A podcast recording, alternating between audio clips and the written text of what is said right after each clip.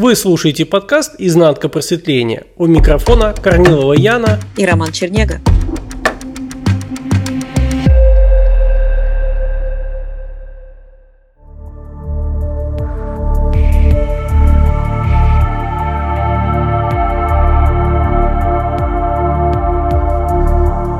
Яна пересматривал тут «Матрицу» и заметил такой интересный момент, что выход из самой матрицы, ну я про первую говорю, он инициировался звонком. И звонок в том понимании, как в фильме, это прежде всего голос именно.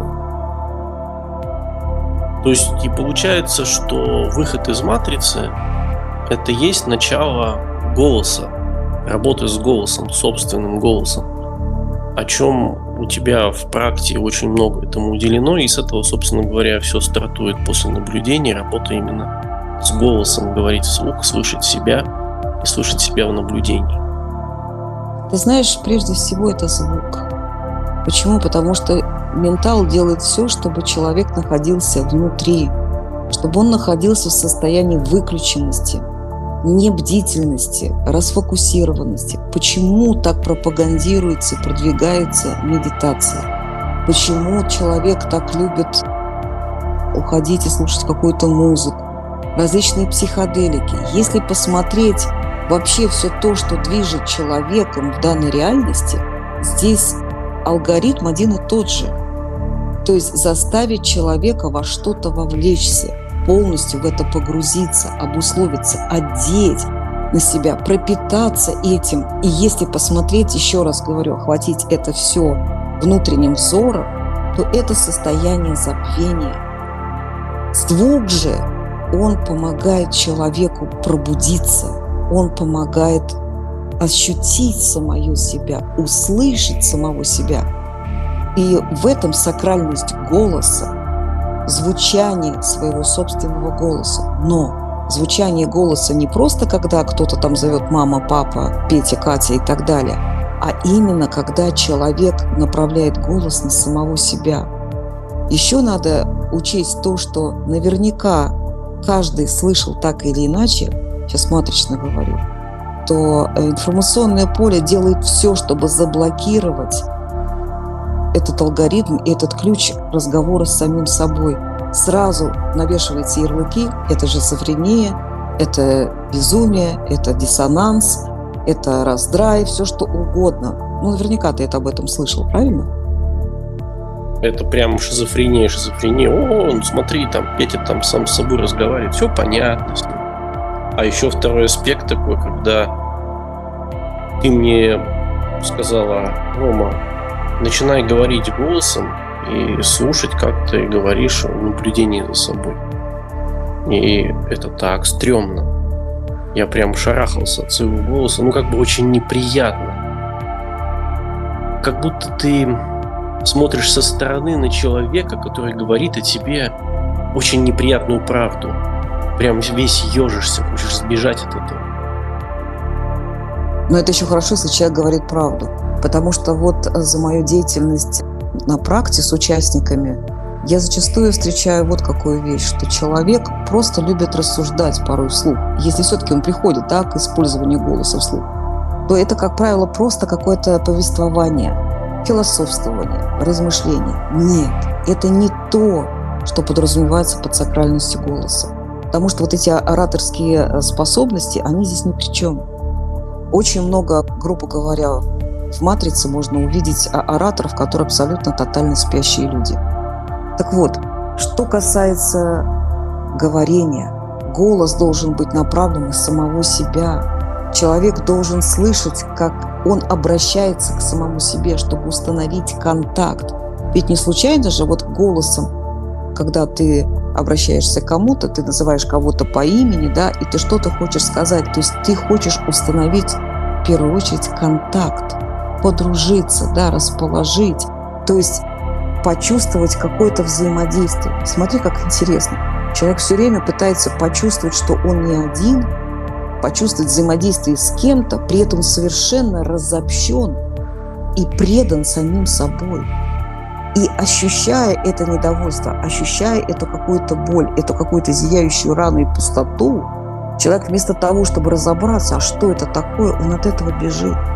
В любое дело, в любое хобби, в любое занятие, в любые отношения, в разборке этих отношений, как угодно, только чтобы не оставаться сам на сам и не ощутить, а что такое я на самом деле, а что, если я один, кто я такой, из чего я состою, как я функционирую, как устроена эта реальность, в которой я пребываю. Да, и почему, когда начинаешь говорить, почему я это сказал, а зачем, а для чего, а что такое за шаблон, алгоритм и механизм побуждает меня говорить вот так.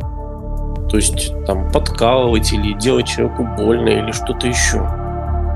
Да, это действительно вот эти образы, которые э, главенствующие, которые взяли человека в кабалу, и они, естественно, прокручивают человека внутри вот этой центрифуги.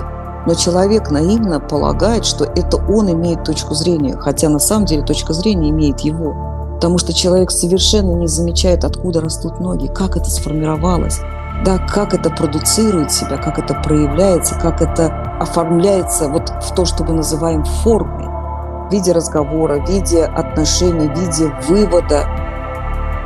Очень важно, чтобы человек рассматривал самого себя со стороны, и голос ему здесь большую помощь, необходимую и незаменимую помощь.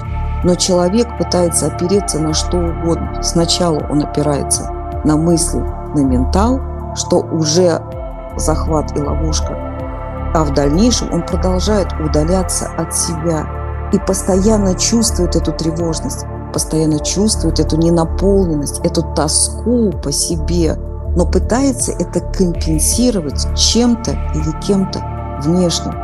Никогда он этим не компенсирует, всегда будет раздрай, потому что он вступает не тогда не в танец взаимодействия, а он вступает в процесс стяжательства. И, соответственно, когда он чего-то ждет от кого-то, то тот кто-то будет сопротивляться, тот кто-то будет выставлять какие-то свои условия, какие-то препоны, да, какие-то свои требования. И вот так формируется принцип битвы, войны, конфликта. Понимаешь, да? Понимаю. Очень хорошо, потому что это внутренняя битва, внутренняя борьба. И она порождает внутренние страдания – потому что не хочется, когда начинаешь больше и больше видеть, уже не хочется страдать, не хочется этой борьбы. А вот эти вот алгоритмы, они уже тащат. И они уже имеют по полной, и ничего не можешь сделать. И только голос помогает. И больше, собственно говоря, ничего не надо, только наблюдение и голос. У тебя есть интенсив по наблюдению, где ты именно выстраиваешь наблюдение. На самом деле можно из подкаста в подкаст слушать об этом, но себе только выдумывать и больше и больше растить идею. А лучше просто взять, записаться на интенсив по наблюдению и пройти его. Я знаю, как ты выстраиваешь, как ты протаскиваешь человека и какой он, собственно говоря, уходит, и как у него начинается с этого момента путь к себе. Да, наверное, знаешь, что я бы дополнила, что человек на все имеет свою идею. И, увы, вот эта идея является препоном, она является той иллюзией, той пеленой, которая застилает истинное значение, истинное ощущение и осознавание. Наблюдение – это не то, что человек изнутри себя обозревает. Это больше как внимание. И то оно достаточно узконаправленное и достаточно дискретное. Очень важно, чтобы человек охватывал собой момент себя, чтобы он был включен по периметру, чтобы он распознавал все, что происходит с ним со стороны, как, как сторонний наблюдатель, ни в коем случае не проваливаясь в себя, потому что лицом к лицу лица не увидать.